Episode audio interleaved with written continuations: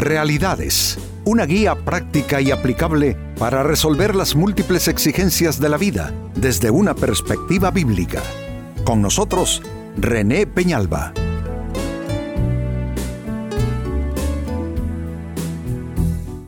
Amigos de Realidades, sean todos bienvenidos. Para esta ocasión nuestro tema, obtener discernimiento espiritual. ¿Cuántas equivocaciones hemos cometido, amigos? Por falta de discernimiento. Un mal negocio que resultó un desastre. Una relación sentimental que resultó al final en recoger pedazos.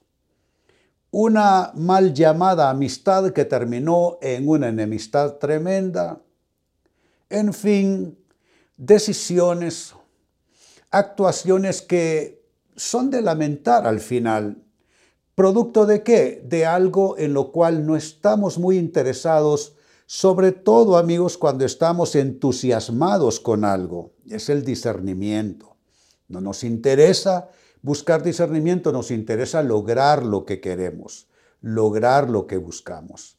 Pues este es nuestro tema precisamente para hoy, la necesidad de obtener discernimiento espiritual.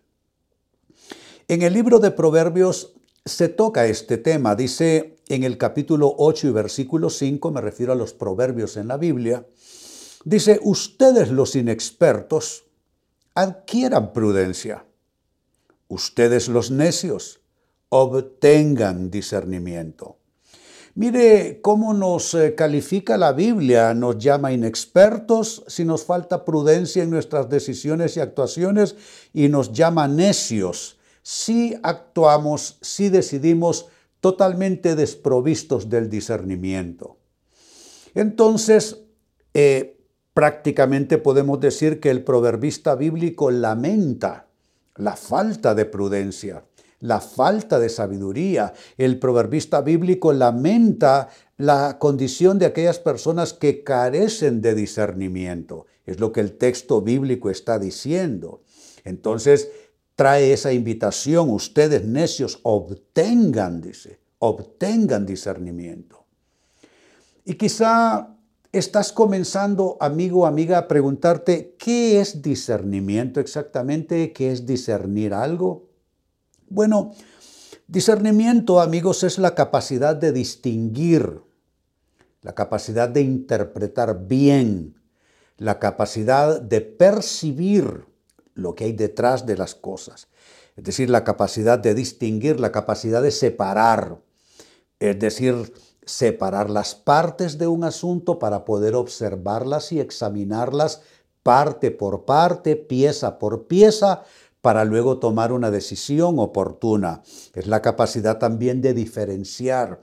¿Diferenciar qué? Hombre, lo que te conviene de lo que no te conviene, lo que te puede hacer daño más tarde, de lo que sí puede ser una bendición para tu vida. Es esa capacidad de diferenciar, de separar, de, de auscultar, de mirar al fondo, de poder percibir algo más de lo que se ve a simple vista, porque vamos amigos, decidir solo por lo que se ve a simple vista es caer en una especie de simplismo que más tarde nos va a pasar una factura bastante alta.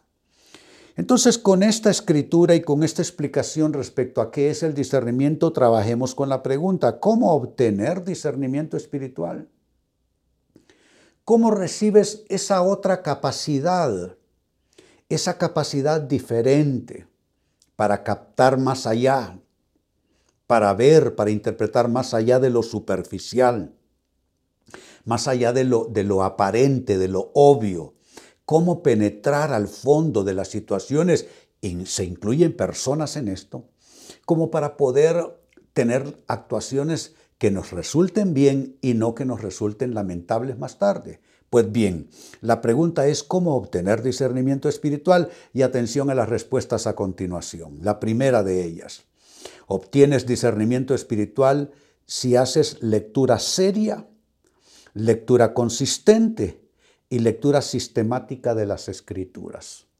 No te hablo de leer un versículo bíblico para sentirte bien a manera devocional, no.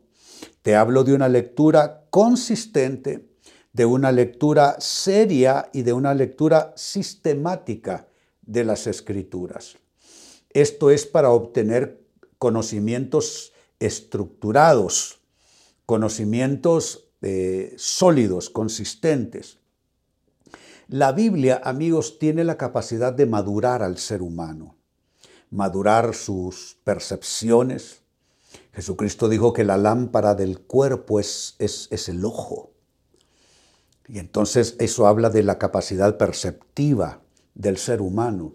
Nosotros podemos afinar sentidos, no hablo de sentidos naturales, no hablo de afinar tu vista natural, afinar tu oído natural, hablo de afinar una visión espiritual de las cosas. Hablo de afinar un oído espiritual, oír más de lo que te están diciendo, ver más de lo que se ve a simple vista.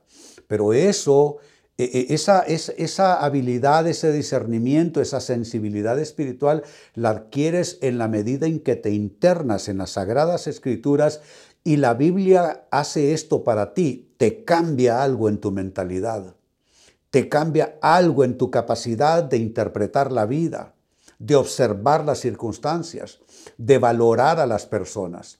Entonces estoy diciendo que la Biblia en una lectura y estudio eh, serio, eh, eh, sistemático, un estudio estructurado, digámoslo así, sistemático. Todo esto puede irte madurando esa capacidad perceptiva espiritual de tal manera que no cometas equivocaciones en tus decisiones.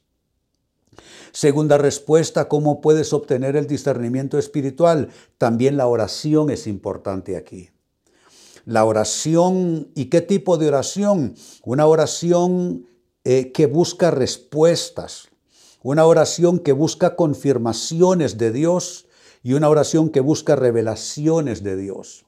Mira qué tres vocablos utilizo. Respuestas, confirmaciones, revelaciones. De nuevo, respuestas, confirmaciones, revelaciones. ¿Cuánta mala decisión tomaste porque no recibiste confirmación de Dios? ¿Y por qué no recibiste confirmación de Dios? Porque no fuiste a orar por el asunto de manera consistente. ¿Por qué tomaste una mala decisión profesional, laboral, financiera, familiar? Porque no fuiste a buscar primero la respuesta de Dios. Te quedaste con tu propia y única y sola respuesta. No fuiste a buscar confirmación de Dios a la oración, sino que te quedaste con tu gusto. Querías hacerlo porque querías hacerlo y como querías hacerlo, terminaste haciéndolo y fue no para tu bien ni para tu provecho. Te faltó revelación de Dios. Hermanos, amigos, déjenme decirles algo. Cuando juntamos la lectura seria y consistente de la palabra de Dios y una oración que busca respuesta, confirmación y revelación, allí tenemos una fuente poderosa para nuestro discernimiento. Comenzamos a ver de otra manera. Vemos más allá de lo solo lo natural. Vemos con ojos espirituales, oímos con oídos espirituales. Nos están ofreciendo algo, pero estamos oyendo la voz del Espíritu nos están trayendo una gran, una gran oferta, nos traen una gran oportunidad, pero la voz del Espíritu nos habla y nos dice, eh, no, esto, esto, esto es mi instrucción. ¿Se dan cuenta? Entonces lo primero es lectura seria, consistente y sistemática de las escrituras y a eso le sumamos dos, oración buscando respuestas, confirmaciones y revelación divinas. Número tres, sigo sumando. También obtienes discernimiento espiritual si comienzas a hacer valoraciones de las situaciones de la vida basadas en el conocimiento, no en las emociones ni en especulaciones. Hay tres maneras de decidir asuntos. Hay tres maneras de valorar situaciones. Hacerlo por conocimiento, hacerlo por emoción o hacerlo por especulación. El conocimiento definitivamente que viene por la palabra de Dios, ya lo dijimos, por la oración. pero están las emociones. Las emociones compiten contra el Espíritu de Dios, no lo duden ustedes. Nuestras emociones intentan eh, ganar la partida y, que terminemos haciendo lo que las emociones dictan, porque las emociones intentan gobernarnos. Entonces, si hay una manera pésima, óiganlo bien, pésima de decidir asuntos importantes, es decidir por emoción, sea emoción a favor o en contra, porque cuando hablo de emociones no hablo solo de entusiasmo, de que, que quiero hacerlo, no, la emoción puede ser a favor, pero la emoción puede ser en contra. Y no es bueno ni lo uno ni lo otro, ni a favor ni en contra, porque no son las emociones que deben movernos a nosotros, sino conocimiento. Esto es confirmación, esto es revelación de Dios. Y la otra posibilidad para decidir asuntos es hacerlo por especulación. Comenzar con una balanza de una cosa contra la otra. Yo soy una persona ágil, tengo experiencia, tengo capacidad, eh, tengo agilidad mental, yo sé de negocios, sé de decisiones. Termino yo especulando con toda la situación y al final termino haciendo una decisión desastrosa. Por eso esta tercera respuesta, necesitas, amigo, amiga, hacer valoraciones de las situaciones de la vida basadas en el conocimiento, no en las emociones, no en la especulación tampoco. Y número cuatro, con lo que voy concluyendo, también obtienes discernimiento espiritual cuando pruebas el espíritu que hay detrás. Cuando hablo de probar el espíritu, hablo de probar más bien la atmósfera espiritual de los lugares, de las personas, de las situaciones. Eh, y aclaro porque esto de probar los espíritus puede sonar como a cosa extraña, ¿no? como a cosa misteriosa. No, cuando la Biblia dice probad los espíritus si son de Dios, lo que te quiere decir es que tú eh, eh, pruebes el, el ambiente, el, fin ulterior de las cosas, la intención final en cosas que se presentan. Y, y, la escritura lo menciona, lo de probar los espíritus, hablando de aquellos que te traen falsas enseñanzas. Pero eso tiene una aplicación más amplia, no solo para discernir eh, qué hay detrás de una falsa enseñanza, qué tal un falso negocio, ¿Mm? qué tal una falsa amistad, ¿Qué tal una falsa declaración de amor? ¿Te das cuenta cuántas personas no probaron el espíritu de una propuesta que les vino? Bueno, yo conozco casos, amigos, de personas que incluso se fueron de una iglesia a otra por un espíritu espíritu de una persona que los tomó día y noche diciéndoles vente y hablándoles mal de aquella iglesia y terminaron donde? En la calle, en un desastre o con grandes tribulaciones. Porque Dios necesita aprobar cada decisión que tomamos, amigos. Entonces, necesitamos, mire estos dos últimos aspectos que he mencionado, hacer valoraciones basadas en el conocimiento, no en las emociones ni en especulación. Y a eso se le suma y le acuña muy bien esto otro, probar el espíritu. Es decir, probar la atmósfera, probar el propósito que está detrás, el propósito que no se dice, el propósito que no se ve a simple vista eh, en lugares, en situaciones y aún en personas. Discernimiento, amigos, qué importante es el discernimiento. ¿Cuántos se unieron en matrimonio sin discernimiento? Sin ningún discernimiento. ¿Cuántos se metieron en un negocio y perdieron todos sus ahorros porque lo hicieron basado en la emoción, en la oferta, terminaron perdiéndolo todo?